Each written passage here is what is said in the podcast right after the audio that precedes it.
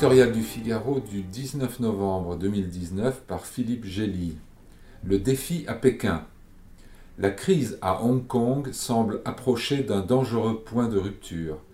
Des menaces de couvre-feu et de tirs à balles réelles sont brandis par la police alors que les manifestants, armés de briques, d'arcs et de flèches, durcissent la confrontation. Un règlement de compte façon hockey choral se profile autour de l'université polytechnique. S'il s'agit du dernier acte de la révolte entamée il y a six mois, Pékin est bien parti pour l'emporter. La stratégie du boa constrictor a porté ses fruits.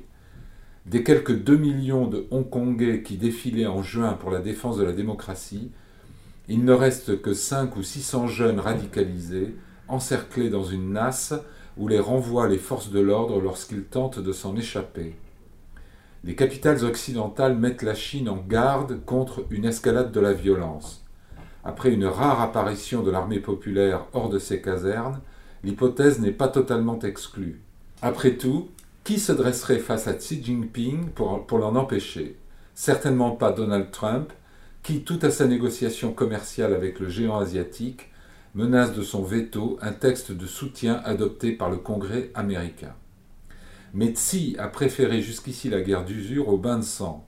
Le risque paraît moins grand d'un nouveau Tiananmen que d'une remise en cause prématurée de l'autonomie garantie à Hong Kong pour un demi-siècle lors de la rétrocession britannique en 1997. Pour un régime ne souffrant aucune contestation, la coexistence de deux systèmes en un seul pays présente de graves inconvénients politiques en dépit des avantages de sa lucrative plateforme financière.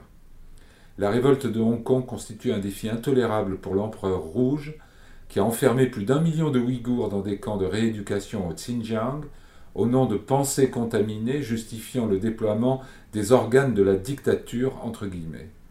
Un désaveu des urnes lors d'élections locales programmées dimanche à Hong Kong rappellerait aux yeux du monde que le vrai rapport de force ne se limite pas au dernier réduit de Polytechnique.